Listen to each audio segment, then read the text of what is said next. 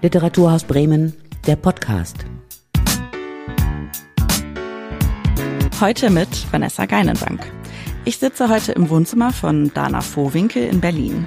Dana Vohwinkel hat zwei Texte geschrieben, über die wir heute sprechen wollen. Das ist zum einen die Erzählung In My Jewish Bag, für die sie beim Wettbewerb Lachheim, schreibt zum jüdischen Leben in Deutschland, den ersten Preis erhielt. Und ihr Roman mit dem Titel Gewässer im Ziplock. Für Ausschnitte aus dem Roman wurde sie 2021 mit dem Deutschlandfunkpreis des Ingeborg Bachmann Wettbewerbs ausgezeichnet. Hallo Dana. Hallo. Ja, Dana, als ich deinen Roman Gewässer im Ziplock las, dachte ich mir die ganze Zeit, dass er eigentlich gar nicht tagesaktueller sein könnte, obwohl du ihn natürlich geschrieben hast, bevor die Hamas Israel angegriffen hat und bevor Israel seinen Gegenangriff auf Gaza gestartet hat. Ähm, der Roman handelt nämlich von einer jüdischen Familie in Deutschland, findet aber in einem Sommer zwischen Berlin, Chicago und Jerusalem statt. Vielleicht zunächst, zunächst einmal, wie geht es dir denn mit dieser Tagesaktualität deines Romans? Ja, also der Roman endet ja an Yom Kippur 2023. Wenn man so ganz genau liest oder die jüdische, das jüdische Jahr nachschaut, an dem es spielt, dann ähm, kann man das auch quasi rauslesen. Es ist nicht nur mein, nicht nur wie ich es mir überlegt habe, sondern es steht auch drin. Ähm, und Yom Kippur 2023 war zwei Wochen vor Simchat Torah 2023 und an Simchat Torah war der 7. Oktober. Und ähm, ich glaube, ich sortiere mich immer noch die ganze Zeit neu. Ich glaube, wie wir alle auch. Und es ist einfach ein tägliches Neusortieren und ein tägliches Neudenken. Und ähm, aber der Roman ist natürlich jetzt auch für mich irgendwie ein anderer. Und zum einen wird er, glaube ich, anders gelesen, je nachdem, wann man ihn liest oder gelesen hat. Also man kann ihn natürlich jetzt nicht mehr ohne das im Hintergrund lesen. Ähm, und zum anderen zeigt er dadurch natürlich ein Israel, dass es nie wieder so geben wird und dass es nicht mehr gibt. Und das ist natürlich für mich, also es ist zum einen ist dieser Fakt allein für mich privat natürlich erschütternd und ähm, extrem ja traurig trifft's irgendwie kaum. Es ist mehr als traurig, es ist ein Albtraum. Und gleichzeitig muss ich natürlich viel in der Öffentlichkeit drüber sprechen, auf Lesungen, irgendwie in Gesprächen wie diesem.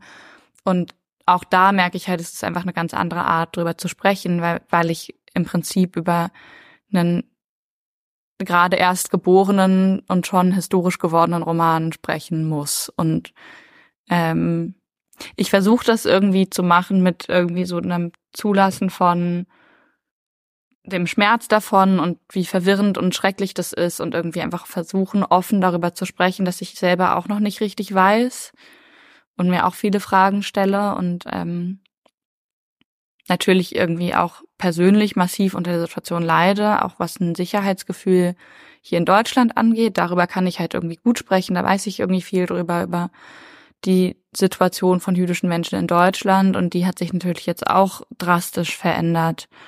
Ähm, und wir halten alle die Luft an und hoffen, dass sich die nicht noch drastischer verändert. Ähm, und im Hinblick darauf ist dann plötzlich dieser Roman so total klein und eigentlich fast egal, weil es halt irgendwie immer noch nur ein Buch ist. Und meine Hoffnung wäre irgendwie, dass es auch ein Buch ist, was irgendwie trösten kann und was irgendwie an die Komplexität der Menschen in Israel und Palästina erinnert und der Situation und irgendwie einen, quasi eine, eine Menschlichkeit auf eine Art spiegelt. Aber ich glaube, das können irgendwie Lesende viel mehr sagen als ich jetzt, die es einfach nur geschrieben hat. Ja, wir sind ja ein Literaturpodcast und ähm, wollen deswegen auch nicht ganz am Tagesaktuellen hängen bleiben. Ähm, aber vielleicht noch eine Frage vorab. Ähm, du hast es ist ja eben schon so ein bisschen angeklungen. Du bist auch Jüdin und lebst in Berlin.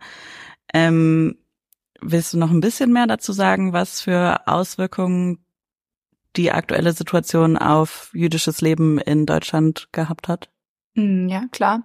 Jüdisches Leben in Deutschland war nie wahnsinnig sicher. Ich glaube, das ist auch wichtig, das vorweg zu schicken. Es ist nicht so, dass alles gut war und jetzt alles schlecht ist, sondern ähm, seit dem Attentat in Halle wissen wir auch in der breiteren Öffentlichkeit, ähm, dass jüdisches Leben in Deutschland nie nicht gefährdet war. Und es gibt auch eine Kontinuität nach 1945 in antisemitischen Angriffen. Ne? Also es ist jetzt nicht so, als wäre irgendwie der Antisemitismus nicht da gewesen, jetzt plötzlich ist er da. Das ist ja auch das Komplizierte und irgendwie, ja, das, der Grund, warum Antisemitismus immer noch ein gesamtgesellschaftliches Problem ist. Ähm, es gibt ihn in jedem Milieu, es gibt ihn in jeder Gesellschaftsschicht, es gibt ihn in der Linken, es gibt ihn in der Rechten, es gibt ihn, ähm, keine Ahnung, in jeder einzelnen Situation dazwischen. Es gibt ihn in extremistischen Kreisen, es gibt ihn aber auch in meinem Freundeskreis so. Ähm, ich bin selber wahrscheinlich, habe ich antisemitische Ressentiments in mir. Also ich glaube, man muss sich irgendwie klar machen, dass niemand davon frei ist und dass sich jetzt aber eine, ja, ein ähm, anti-israelischer, oder ein israelbezogener Antisemitismus natürlich entlädt, der Juden und Jüdinnen in Deutschland in körperliche Gefahr bringt. Ähm, antisemitische Übergriffe sind, haben sich, ich weiß keine genaue Zahl, aber ins Unendliche vervielfacht quasi seit dem 7. Oktober. Das hört auch nicht auf. Ich kenne keinen jüdischen Menschen gerade, der nicht Angst hat. Und klar ist es unfassbar beängstigend, wenn man Bilder sieht von Schildern auf Demos, auf denen Vernichtungsfantasien stehen. Und also dieser Antisemitismus hat für mich nichts mit dem Krieg zu tun. So, der die Israelis sind nicht daran schuld, dass es diesen Antisemitismus gibt für mich. Es gibt eine sehr legitime Kritik an Israels Vorgehen. Ich habe selber ein großes Problem mit dieser rechtsextremen Regierung. Ich habe ein großes Problem mit dem mit den Angriffen auf Gaza, aber man kann diese Probleme, die man hat, äußern, ohne dabei Auslöschungsfantasien rumzubrüllen. Und diese Auslöschungsfantasien betreffen nicht nur Israelis, sondern die betreffen uns alle. Und bei diesen Auslöschungsfantasien geht es um Juden. Und das ist natürlich nicht, ja, diese ganzen Floskeln von irgendwie dem, den jüdischen Mitbürgern als kostbarer Schatz erweisen sich halt gerade mal wieder als komplett hinfällig, würde ich sagen. Und es ist natürlich auch ein großes, ein großes Verlassenheitsgefühl von so einer deutschen Linken, zu der viele meiner jüdischen Freunde und auch ich mich irgendwie gerne zählen würden und das einfach nicht mehr geht. Also das ist ein so brutales im Stich gelassen werden, dass ich im Moment nicht sagen könnte, dass ich noch links bin. Und ja, das ist, es ist irgendwie eine große, ein großer Brei an sehr, sehr komplizierten und unangenehmen Gefühlen. Und ich glaube, dass die Angst tatsächlich das, ja, also erstens der Schrecken von dem, was passiert. Und es sind immer noch 200, über 200 Menschen in Geiselhaft in Gaza. Und wir alle kennen irgendwen, der irgendwen kennt. Das ist einfach, es gibt nicht so viele Juden auf der Welt. Das ist einfach ein sehr, sehr tight-knit Circle. Und es macht mich sehr wütend, dass es sowohl den jüdischen Menschen als auch den palästinensischen Menschen ähm, in der Diaspora verunmöglicht wird zu trauern, weil die Diskurse so beschlagnahmt werden von beiden Seiten. Ja, du hast vorhin gesagt, dass dein Buch sich jetzt irgendwie klein anfühlt im Verhältnis dazu. Aber ich finde, was sehr deutlich wird in dem Buch, ist, dass Angst auch vorher schon da war. Und vielleicht gehen wir mal zu der Angst, die im Buch ist, über. Genau, die Hauptfiguren in deinem Buch sind der alleinerziehende Vater Avi, ursprünglich aus Israel und nun Kantor in einer jüdischen Gemeinde in Berlin und seine 15-jährige Tochter Margarita, die in Deutschland aufgewachsen ist und in Berlin die jüdische Schule besucht. Und es ist Sommer und Margarita besucht erst ihre Großeltern, also die Eltern ihrer abwesenden Mutter in Chicago und dann auch die abwesende Mutter selbst in Jerusalem. Vielleicht erstmal, bevor wir dann wieder zu der Angst zurückkommen, wie kam es denn dazu, dass du diese Handlungsorte ausgewählt hast? Ich muss mal überlegen. Ich glaube, ich lese einfach sehr, sehr gerne internationale Geschichten oder Romane mit irgendwie Schauplätzen, internationalen Schauplätzen. Ähm, und für mich war Chicago immer so ein Ort, über den ich eigentlich irgendwie gerne mal länger geschrieben hätte.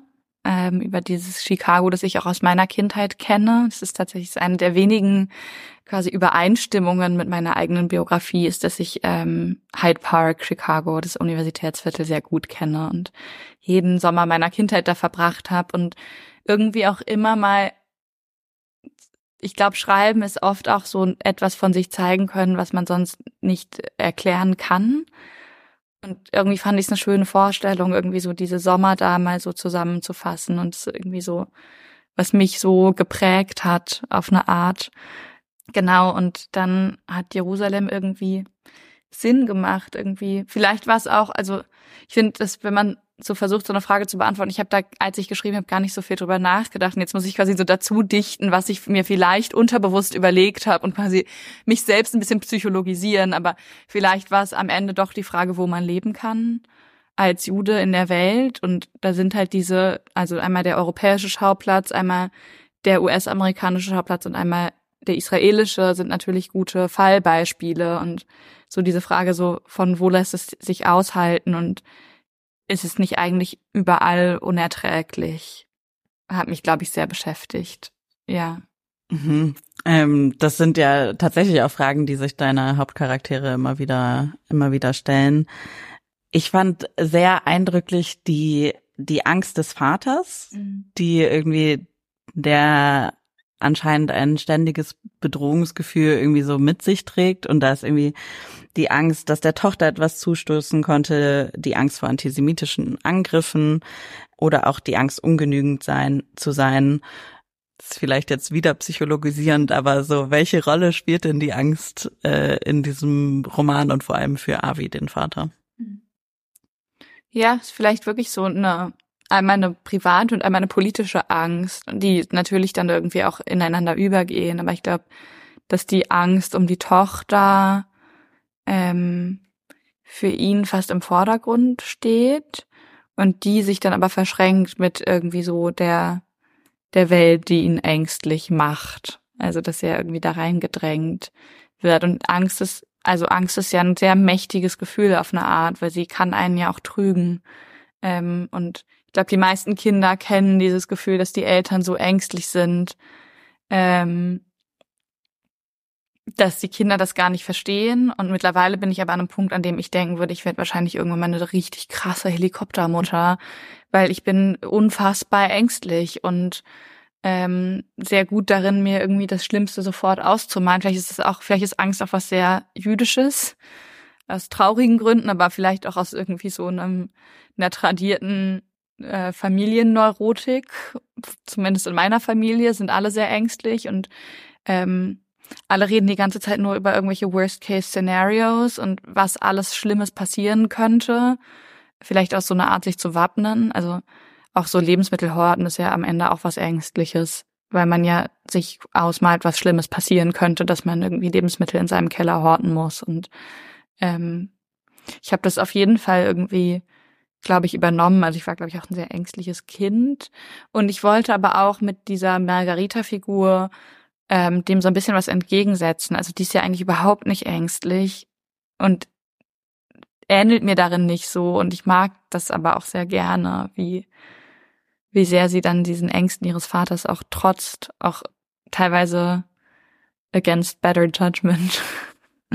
so und obwohl da ja also auch sehr viel Teenage Angst vielleicht in, in so im englischen, amerikanischen Sinne ähm, dabei ist. Also ich dachte mir manchmal so, äh, boah, bin ich froh, kein Teenager mehr zu sein. Das war manchmal echt ein bisschen schwer auszuhalten.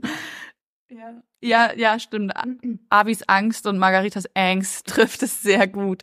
Ja, und dann hat Avi natürlich irgendwie diese, diese Angst vor, ähm, vor der kalten deutschen Welt, falls man das vielleicht irgendwie so sagen kann. Also Angst vor ähm, Gewalt gegen ihn, politi politische Gewalt, ähm, rechtsextreme Gewalt. Ähm, ja.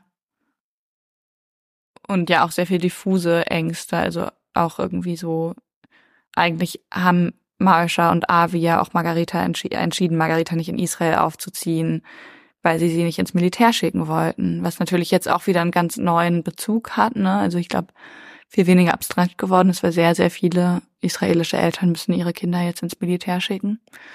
Ähm, und das ist am Ende ja auch eine Entscheidung, die er aus einer Prelim, die er irgendwie aus einer Angst getroffen hat, ohne Margarita überhaupt schon zu kennen. Also während dieser fiktiven Schwangerschaft meiner fiktiven Figuren ist immer so ganz komisch, dann über die Leute so zu reden, als so, wären sie echt. Nee, ich habe das alles ausgedacht.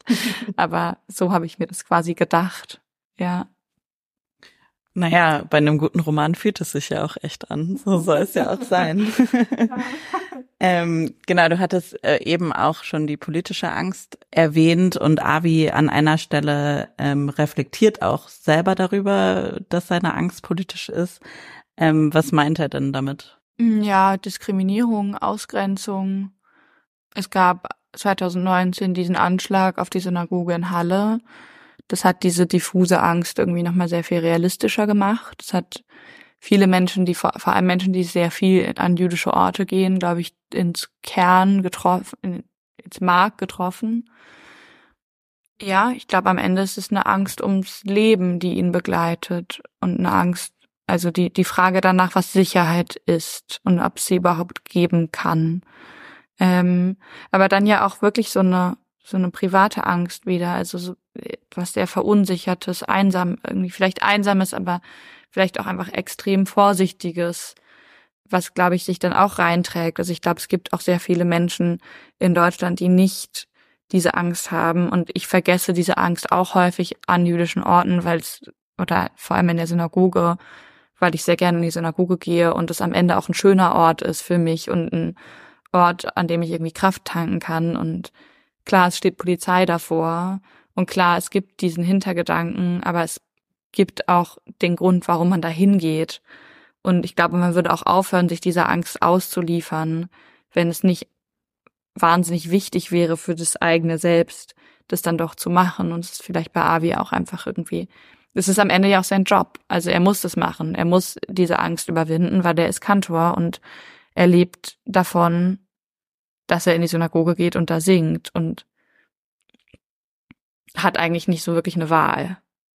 Vielleicht gehört bei Avi auch zu dieser Angst irgendwie eine gewisse Zurückgezogenheit, wo es manchmal ähm, im Roman so wirkt, als wäre sein, sein Kreis relativ klein und ich fand das irgendwie so einen schönen Kon Kontrast im Roman, dass man gleichzeitig so diese Weite, fast so das Kosmopolitische hat, wo Margarita irgendwie erst in den USA und dann in Israel unterwegs ist und so. Ja, und er lässt sie ja auch gehen, ne? Also seine Angst ist nicht so groß, dass er ihr nicht auch eine Freiheit gibt, von der er irgendwo weiß, dass sie die auch braucht. Und er lässt sie auch alleine nach Israel fliegen und er ist dann natürlich irre wütend, als sie abhaut und Marsha irgendwie ihr eigenes Kind verbummelt hat und fliegt dann auch vor lauter Angst sofort nach Israel.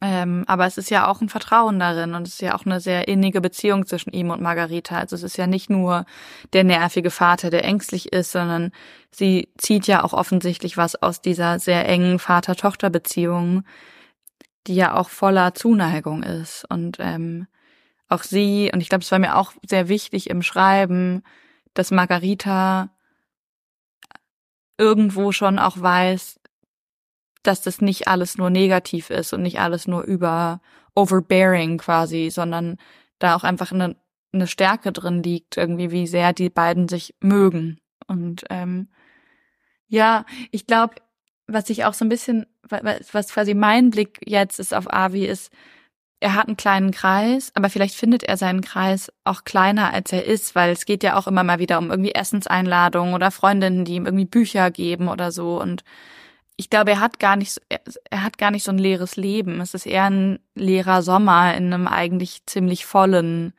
Leben, der dann irgendwie dazu führt, dass er innehält und sich viele Fragen stellt, die er sich sonst einfach gar nicht so unbedingt stellen muss auch was Ängste angeht und irgendwie Verzweiflungen und ja, politische Fragen, die dann irgendwie doch wieder auf, aufkommen. Und auch Fragen zu seiner Religiosität, oder? Also wo er so selber, also er, er findet so ganz viel Ruhe im Singen, in der Synagoge und ähm, im Beten auch.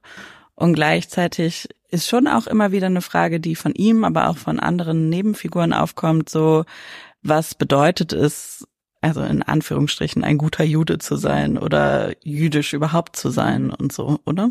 Ja, und vor allem jüdisch genug zu sein und kann sich irgendjemand überhaupt so fühlen? Also gibt es irgendwie die, weil die sind ja alle auf unterschiedliche Arten total jüdisch.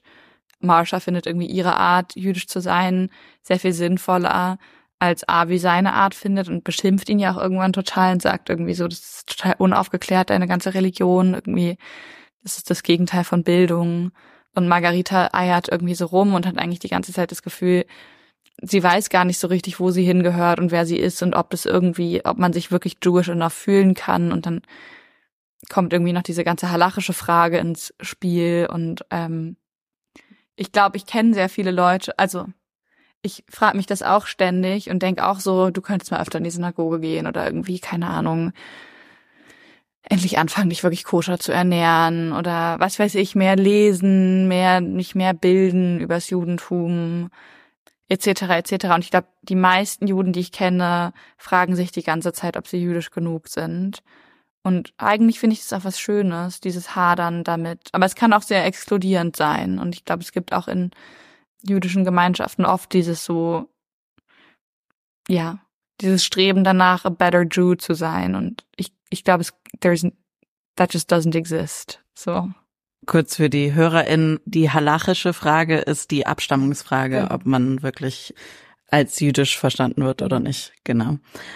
Ja, ich finde, Margarita hat da auch einen sehr interessanten Zwiespalt, weil sie ja einen israelischen Vater hat, eine amerikanische Mutter und dann aber auch Deutsche ist, weil sie halt einfach ihr ganzes Leben in Deutschland gelebt hat und dann durch sie auch sehr viel so die Frage aufkommt, was bedeutet es denn in Deutschland jüdisch zu sein? Mhm. Ja, total und irgendwie so auch von beiden Eltern glaube ich mit so einem mit so einem Befremden fast angeschaut wird, weil sie was gemacht haben, was nicht nur mehr ihres ist oder nicht nur ihre Identitäten irgendwie fortführt und ich glaube, das ist oft so, wenn man Migrationsgeschichte in der Familie hat. Also ich würde jetzt auf keinen Fall irgendwie für alle sprechen, aber ich kenne es natürlich auch irgendwie so diese, auch ich, vielleicht fast eine Befremdung, dass man dieses Kind hat, das plötzlich, also mein Vater ist irgendwie völlig willkürlicherweise auf eine Art der Vater einer deutschen Jüdin als amerikanischer Jude. Und ein amerikanischer Jude zu sein, ist einfach was ganz anderes, als eine deutsche Jüdin zu sein. Und es birgt ganz andere Fragen und Probleme und ja, ich meine, es kann auch wieder passieren. Vielleicht gehe ich jetzt zurück in die USA irgendwann und dann kriege ich Kinder, die so ganz amerikanische Juden sind und denen es so voll egal ist. Und ich bin manchmal so total neidisch darauf, dass es in den USA oder auch immer, wenn ich da bin und im Moment bin ich sehr viel auch da, ähm, dass ich so merke, es wird plötzlich so völlig egal. Und man kann sich auch auf andere Sachen konzentrieren. Und hier fließt es irgendwie in alles mit ein, auch wegen dieser Aussonderung aus der Gesellschaft und wegen diesem ständigen Fremdheitsgefühl. Und Avi kennt dieses Fremdheitsgefühl, aber er fühlt sich halt auf eine ganz andere Art fremd, wahrscheinlich als Margarita, und sieht sie als Teil fast einer Mehrheitsgesellschaft, weil sie die Sprache so gut spricht und irgendwie so sozialisiert wurde in Deutschland und nennt sie ja irgendwann noch die Schmatzgestapo und irgendwie so hat dieses total deutsche Kind am Ende und das ja auch so eine Strenge hat irgendwie mit ihm und sie steht ihm aber, glaube ich, auch oft ein bisschen verwirrt gegenüber. Es ist ja auch ihre erste Reise nach Israel mit 15. Also sie weiß von der Herkunft ihres Vaters, aber kennt ihn eigentlich nur in einem Kontext, in dem er fremd ist für alle, mit irgendwie einem Akzent und einem Habitus und einer religiösen Praxis. Und ich finde, da hat sich viel schönes Konfliktpotenzial im Schreiben auch ergeben. Total. Und so diese Frage von oder dieser Schmerz vom nirgendwo dazugehören, den Darum geht es auch ein bisschen in deiner Erzählung äh, In My Jewish Handbag, was übrigens ein toller Titel ist. Würdest du sagen, es ist gleichzeitig irgendwie so ein nicht dazugehören und aber sich auch immer positionieren müssen, was so auch diesen Schmerz ausmacht? bestimmt oder halt auch oft einfach irgendwie missbraucht werden für die irgendwie politischen Fantasien der Menschen. Also ich glaube, das könnte jetzt irgendwie, könnten andere Menschen besser beschreiben. Ich kann es, glaube ich, viel besser über einen Zugang von Literatur, irgendwie so diese, dieses nicht dazugehören und für irgendwas stehen müssen. Aber klar, es gibt irgendwie, ich glaube, die Deutschen haben sehr viele Fantasien davon, was ein guter Jude ist. Ähm, und je nachdem, welchen Deutschen du fragst, ist die Fantasie unterschiedlich. Also irgendwelche linken Deutschen finden dann die Juden am besten, die eigentlich irgendwie, keine Ahnung, radikal antizionistisch unterwegs sind, weil die halten ihnen dann für irgendwie ihre Fantasien vom guten Juden hin und irgendwie guck, so geht's doch auch. Und irgendwelche ähm, Rechten instrumentalisieren die Juden für irgendwie ihren Rassismus, was auch total ekelhaft und unangenehm ist. Und das möchte man auch nicht. Und ähm, ja, eigentlich ist es ein großes Anarbeiten dagegen oft, dass Leute gerne möchten, dass man ihnen das erzählt, was sie gern hören würden für ihr eigenes Narrativ, für ihr eigenes politisches Narrativ. Und ich glaube, sich dem zu verweigern, ist nicht immer möglich und oft schwierig. Der schreibt ja auch, also Deborah Feldmans neues Buch zum Beispiel, es ähm, geht sehr viel darum und ähm, auch Max Trollig hat in Desintegriert euch schon viel irgendwie über die Funktion von jüdischen Menschen in der deutschen Gesellschaft. Also ganz, ganz viele Leute, die da ganz, ganz viel drüber geschrieben haben. Und ich glaube, ich werde in meinem Leben kein Sachbuch schreiben. Und ich kann, glaube ich, nur über die Individualisierung davon sprechen. Aber, und irgendwie über das Genervtsein davon. Aber ich finde es vor allem, ja, es ist extrem anstrengend. so, die ganze Zeit ein bisschen hinhalten zu müssen für diese Fantasien der Leute, die ja oft auch so total komisch so rumjiddelnd sind. Also die Leute irgendwie so dann so Klezmer-Musik voll geil finden und irgendwie denken, das höre ich zu Hause. Oder irgendwie, ja, ja, keine, irgendwie denke ich oft so ein bisschen, und das sage ich auch immer mal wieder irgendwie auf Bühnen oder in Interviews, so, ich wach auch morgens auf und irgendwie, keine Ahnung, die scheiß Milch ist wieder alle und ich streite mich auch mega mit meinem Freund irgendwie, keine Ahnung, in der Öffentlichkeit und so, ich weiß es nicht. Ich gehe ja nicht, ich wach nicht morgens auf, schlag die Bettdecke zurück und denk so, jetzt bin ich wieder eine Jüdin in Deutschland, sondern ich habe ein Leben und dazu gehört, dass ich ein jüdisches Leben führe. Aber ich denke nicht die ganze Zeit nur über mein Judesein nach. Natürlich denke ich mehr darüber nach, wenn meine physische Existenz in Frage gestellt wird, weil das ist ein extrem entmenschlichendes Gefühl. Und wenn dann noch Leute wollen, dass man irgendwie das sagt, was sie hören wollen, das ist zum Ausflippen. Aber ich finde auch viele andere Dinge zum Ausflippen. So, das, das ist so ein bisschen, was ich versuche, so, ja, zu vermitteln. Genau, ich finde, das kommt auch in deiner Erzählung, also in My Jewish Handbag, sehr schön rüber, weil es ja dann in der Erzählung ganz viel darum geht, dass halt alles, was du tust, irgendwie auf einmal jüdisch ist. Ja. Und du endest die Erzählung mit der Zärtlichkeit, dem Zynismus und der Zurückgezogenheit, die, die aus deiner Handtasche quält.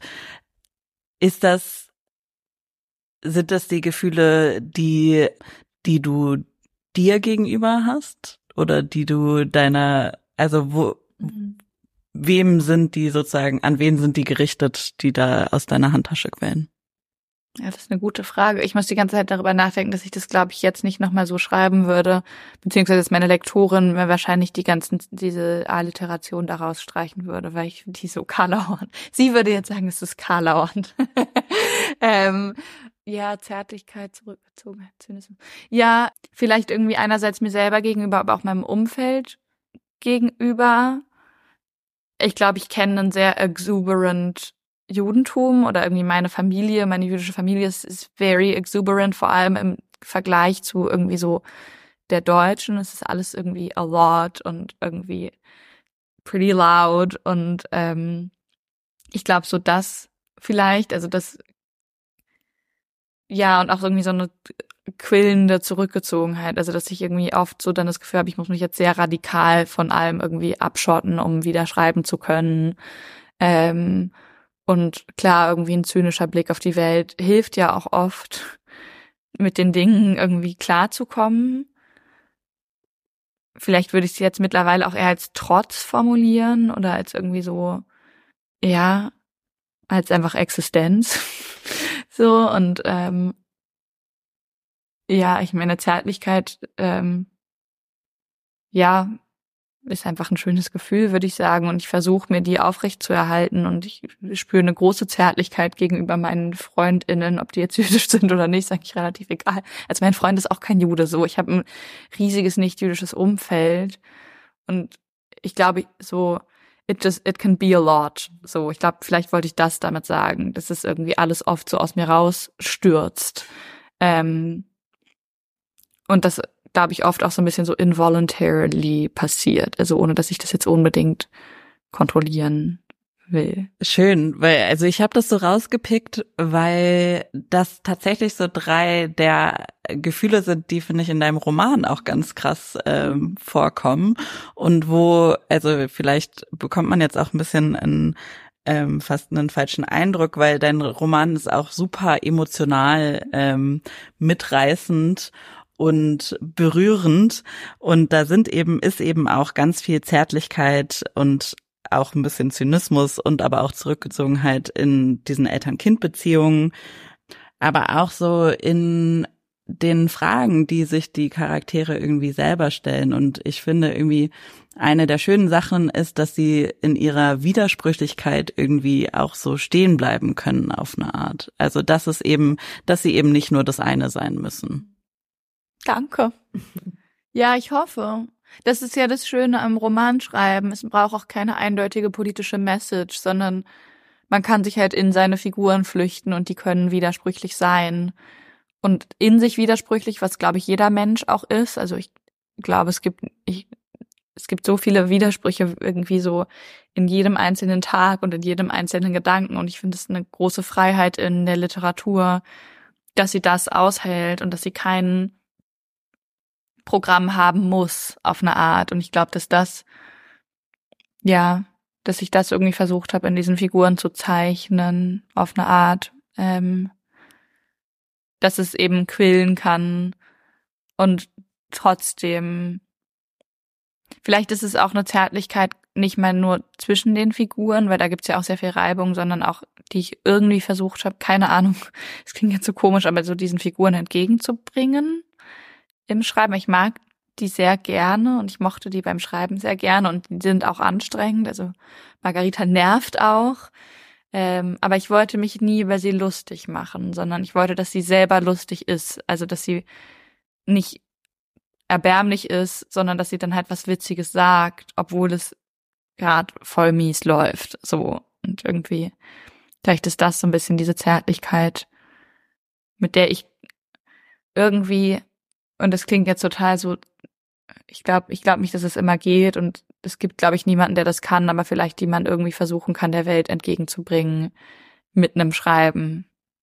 Ich glaube, Insa Wilke hat, ich weiß nicht, beim Bachmann-Wettbewerb dieses Jahr vielleicht, hat sie ähm, von einem weiten Herzen gesprochen. Das klingt jetzt irgendwie, ich hoffe, das klingt jetzt nicht total pathetisch, aber ich glaube vor allem jetzt im Moment in dieser Situation kann Literatur das auf eine Art irgendwie das, das Herz ein bisschen weiten in, in alle Richtungen und ähm, versuche ich auch selber jeden Tag, ähm, sich nicht, nicht verhärten zu lassen, nicht von außen und nicht irgendwie von sich selber. Wow, das ist jetzt ein mega schönes Schlusswort. Ich glaube, dann belassen wir das dabei. Genau, Gewässer im Ziplock ist im Surkamp Verlag erschienen und ähm, wer sich In My Jewish Handbag angucken möchte, der kann das online bei der Jüdischen Allgemeinen nachlesen. Vielen Dank, liebe Dana, für das Gespräch. Danke für, fürs Vorbeikommen dafür. Dankeschön. Das war Literaturhaus Bremen, der Podcast.